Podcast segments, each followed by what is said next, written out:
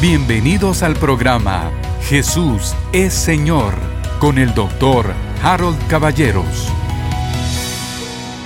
Buen día queridos hermanos, que la paz de Dios llene su corazón, su vida, su familia, todas sus actividades. Estamos contentísimos de estar aquí con usted una vez más. Yo ayer por la noche puse atención y me puse a ver en Facebook, en YouTube y me puse a leer los comentarios de ustedes por lo cual quiero tomar un tiempo para agradecerles. Hay mucha gente linda que aprecia mucho el programa y que nos lo dice, nos hace saber que, en realidad el programa le es de bendición y eso a mí me llena de, no solo me llena de alegría, sino que también me motiva para continuar trabajando. Así como le decía ayer, ya son cinco años de domingos resumidos en apenas un año. Yo oro a Dios que ya se acerque el tiempo en el cual podamos hacer un servicio todos juntos y celebrar estos programas y también orar por cada uno y bendecir a cada familia y clamar que Dios descienda con un gran avivamiento sobre todos nosotros. Bueno, estamos hablando de un tema que es de mis favoritos.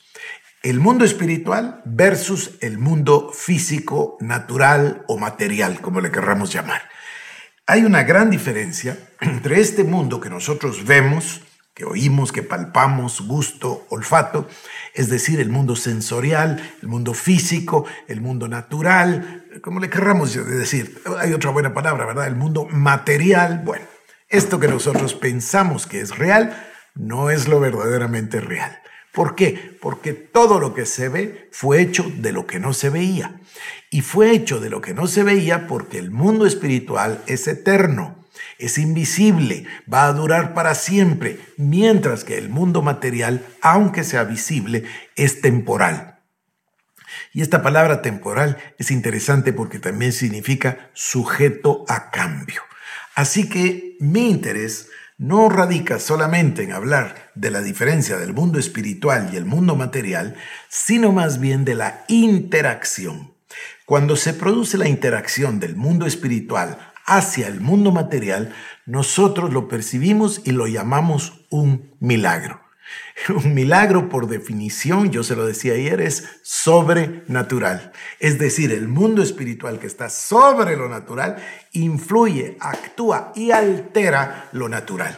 Una persona con cáncer una persona con una enfermedad, cualquiera, esa persona viene a pedir oración. Se recuerda que hablamos de Santiago capítulo número 5. Los ancianos de la iglesia le ungen con aceite, oran la oración de fe y la oración le levantará y le sanará y aún dice la palabra, le perdonará sus pecados si los tuviere. Es un absoluto milagro.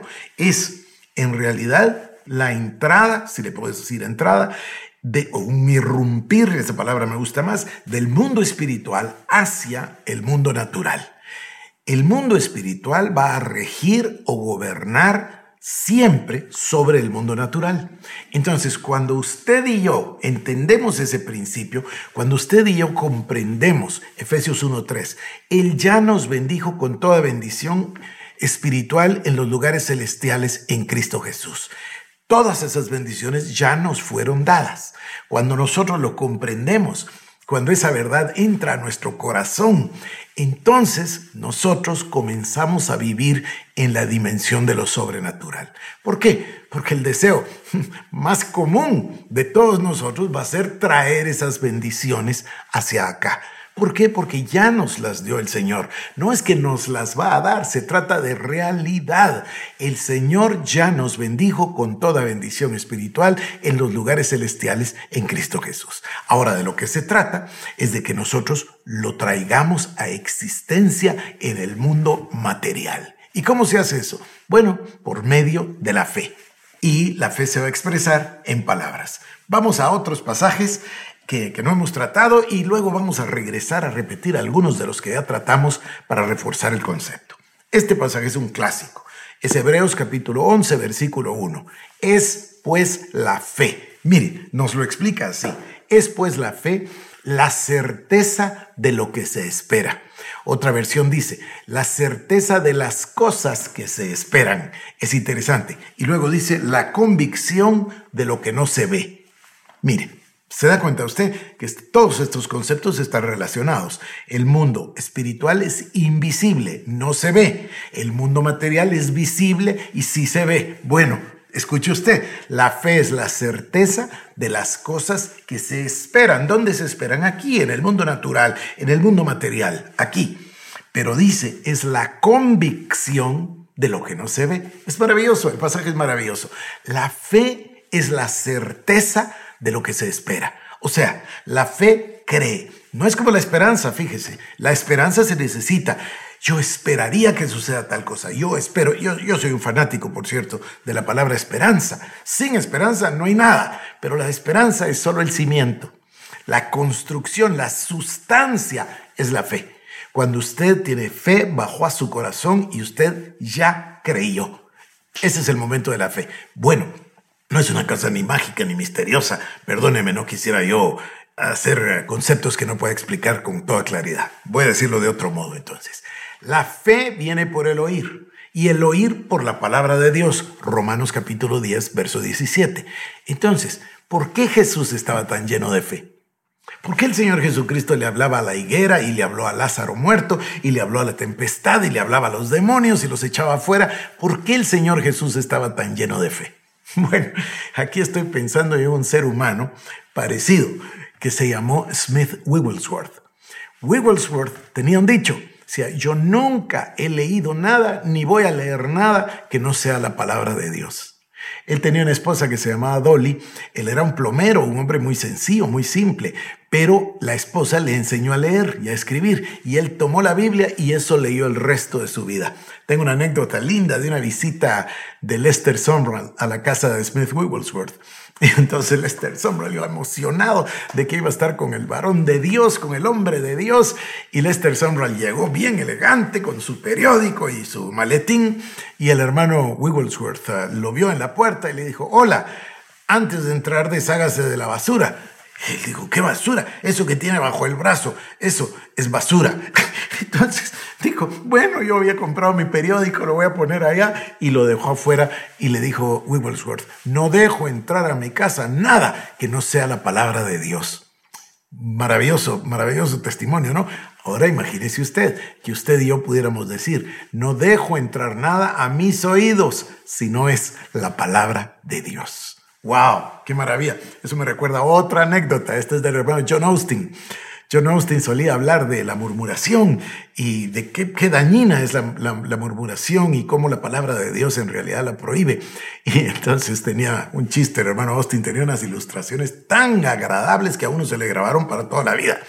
Decía, cuando eso suceda, haz una cosa. Dile, ¿ves esto? ¿Ves esto? Oreja, no basurero. No pongas tu basura en mi oreja. Interesantísimo, ¿no? Bueno, me parece que estoy contento el día de hoy. Eh, regreso. Fe viene por el oír y el oír por la palabra de Dios. Esto explica por qué el Señor Jesucristo estaba tan lleno de fe, porque el Señor Jesucristo estaba lleno de la palabra de Dios. Todas las veces que nosotros encontramos a Cristo responder, responde con la palabra de Dios. Cuando el diablo lo tentó, Jesucristo le contestó con la palabra de Dios. Cuando los religiosos, los fariseos, lo trataron de oprimir, contestó con la palabra de Dios. Cuando el mismo Pilato, que, que, en realidad nosotros nos damos cuenta en el Evangelio que Pilato quería colaborar de alguna manera o por lo menos quería evitar ser él el que derramara sangre inocente, pero aún a Pilato, ¿con qué le contestó el Señor Jesucristo? Con la palabra de Dios. Eh, eso es maravilloso. Es lo que usted y yo necesitamos. Una dosis inmensa, intensa, intensiva de la palabra de Dios. Escuchar la palabra, leer la palabra, meditar la palabra de día y de noche. Y entonces todo te saldrá bien, dice la palabra, y prosperarás en todo. Me parece a mí que es maravilloso. Bueno, regresemos entonces. La fe es la certeza de las cosas que se esperan, es la convicción de lo que no se ve. Cuando usted tiene esperanza, espera algo. Más o menos es como poner una meta. Yo tengo, puedo creer por esto y usted pone su esperanza. Pero luego usted escucha la palabra, usted va a buscar, este, este es un trabajo que la gente no hace. Escuche, cuando tiene un problema, cuando tiene una necesidad, cuando tiene una enfermedad, cuando tiene una carencia, lo que sea, La respuesta para todas las cosas de la vida está en la palabra de Dios. Entonces lo que habría que hacer es inmediatamente tomar el problema y llevarlo a la palabra de Dios. ¿Qué dice Dios de este problema? ¿Qué dice Dios de esta circunstancia? ¿Qué opina Dios que debiera yo hacer en, esta, en este momento en el que me encuentro? Y entonces cuando encuentro lo que dice Dios en la palabra, que lo puede decir en los primeros cinco libros o en el libro de Proverbios, o lo puede decir, yo hay tanta, pero tanta bendición en los salmos, etcétera. Cuando lo encuentro, entonces lo tomo. Ahora me voy a poner de acuerdo con lo que dice Dios acerca de mi circunstancia. Ahora voy a alinear las palabras de mi boca con lo que mi Señor dice sobre lo que estoy viviendo. No me voy a poner de acuerdo con el diablo, no me voy a poner de acuerdo con el mundo, no me voy a poner de acuerdo eh, conmigo mismo y mis, y mis emociones. No, no, no, no, no. Lo único que va a mandar mi vida es la palabra de Dios.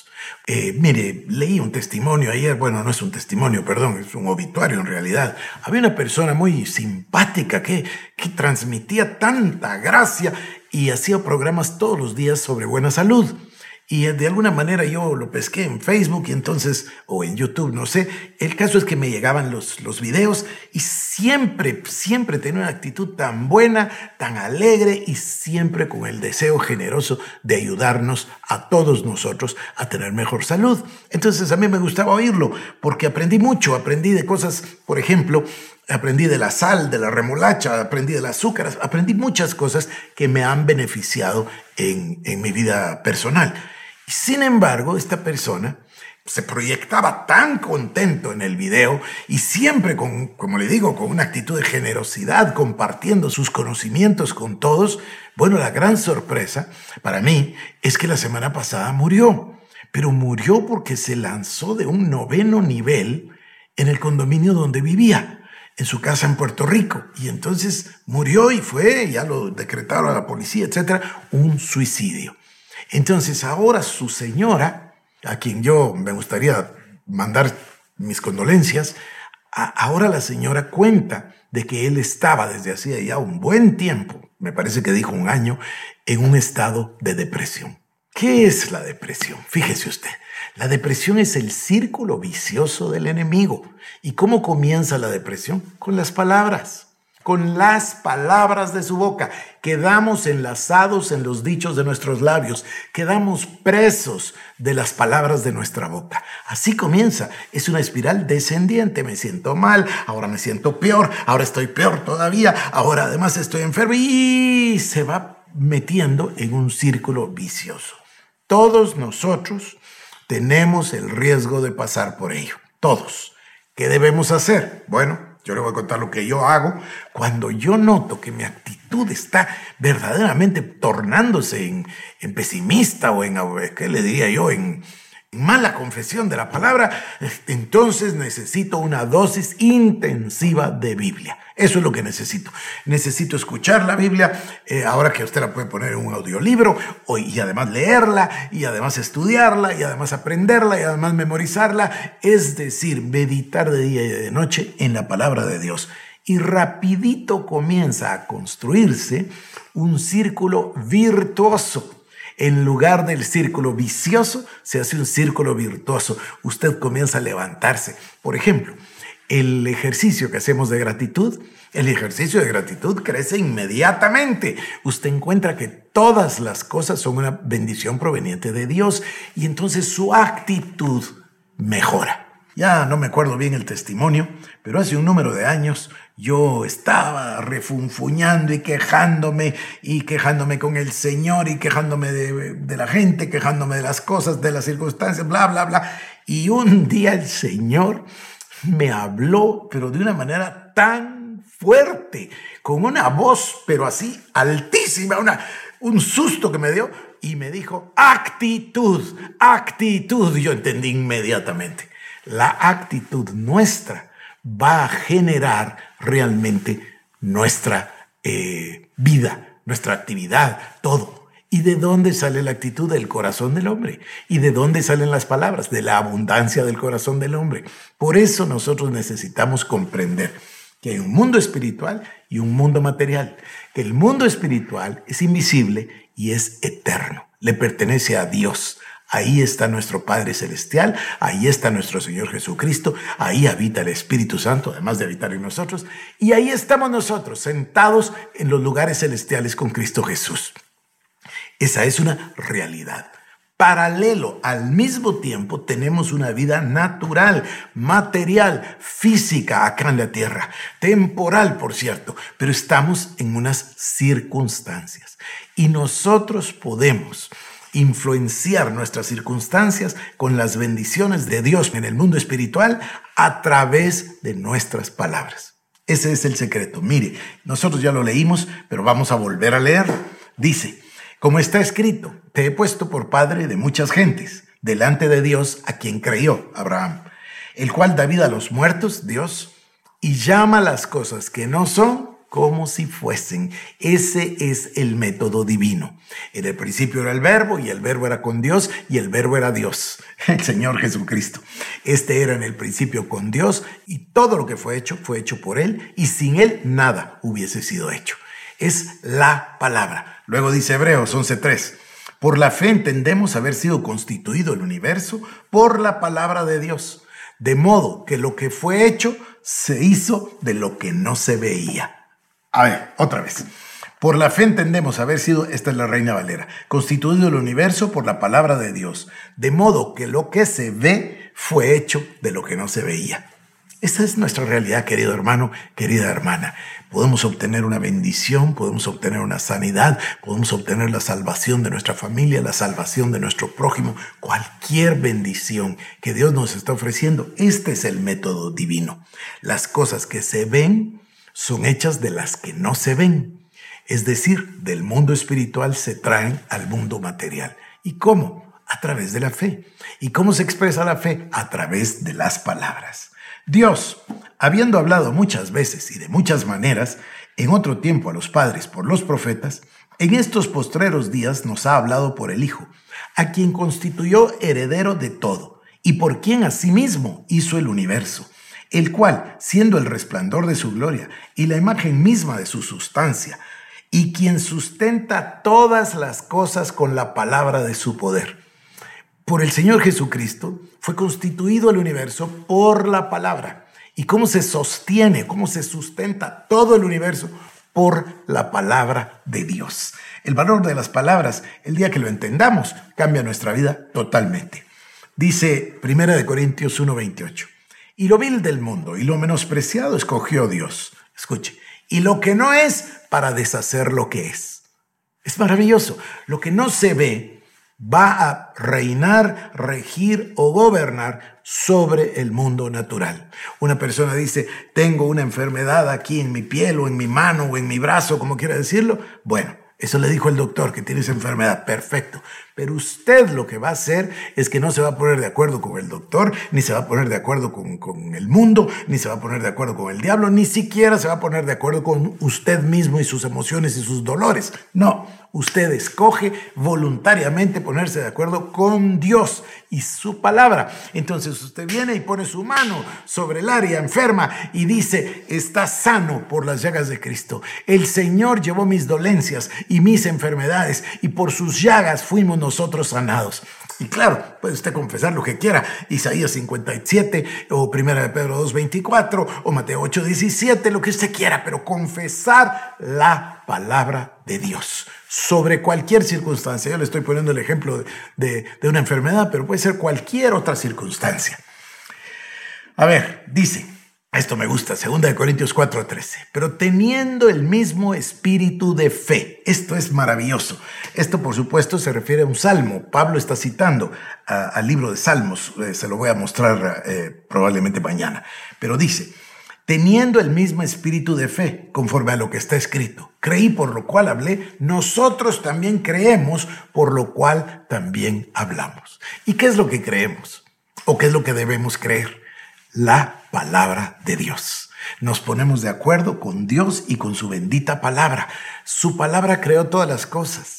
el verbo. Su palabra sostiene todas las cosas por medio de la palabra de su poder. Entonces nos ponemos de acuerdo con ese poder creativo de Dios, con ese poder ilimitado de nuestro Padre Celestial. Segunda de Corintios 4, 18. No mirando nosotros las cosas que se ven, sino las que no se ven. Pues las cosas que se ven son temporales, pero las que no se ven son eternas. Esto es, esto es maravilloso. Bueno, yo le había leído el Proverbio 18, capítulo 18, verso 21. La vida y la muerte están en poder de la lengua y el que la ama comerá de sus frutos. Me parece que es extraordinario. Y voy a leerle Romanos 1.20, las cosas invisibles de Él, su eterno poder y deidad, se hacen claramente visibles desde la creación del mundo, siendo entendidas por medio de las cosas hechas, de modo que no tienen excusa. O sea, Dios que es invisible, Dios que es todopoderoso, Dios que es espíritu, se da a entender a través de las cosas creadas. Un milagro nos va a nosotros a decir tanto acerca de Dios en un instante. Y los milagros no son unas cosas que ya pasaron, sino que son hechos que Dios quiere realizar todos los días en nuestra vida. Si nosotros tenemos fe, si nosotros... ¿Y cómo podemos tener fe? No es algo místico, ay, tener fe, no. La fe viene por el oír y el oír viene por la palabra de Dios. Entonces, para tener fe, lo que necesitamos, por supuesto, pedirle a Dios, pero lo que necesitamos es ir a la palabra. Y la palabra de Dios nos va a llenar de fe. Luego Proverbios 18:4. Con el fruto de la boca el hombre sacia su vientre, con el producto de sus labios se saciará. Muerte y vida están en poder de la lengua y los que la aman comerán de sus frutos. Ese es Proverbios 18, 4 al 8 y también versos 20 y 21. Creo que lo voy a dejar aquí, querido hermano, por el tiempo. Le deseo lo mejor y nos vemos mañana. Que Dios le bendiga. Esto fue el programa Jesús es Señor con el doctor Harold Caballeros. Si quieres más información, búscanos en nuestras redes sociales como Iglesia El Shaddai Guatemala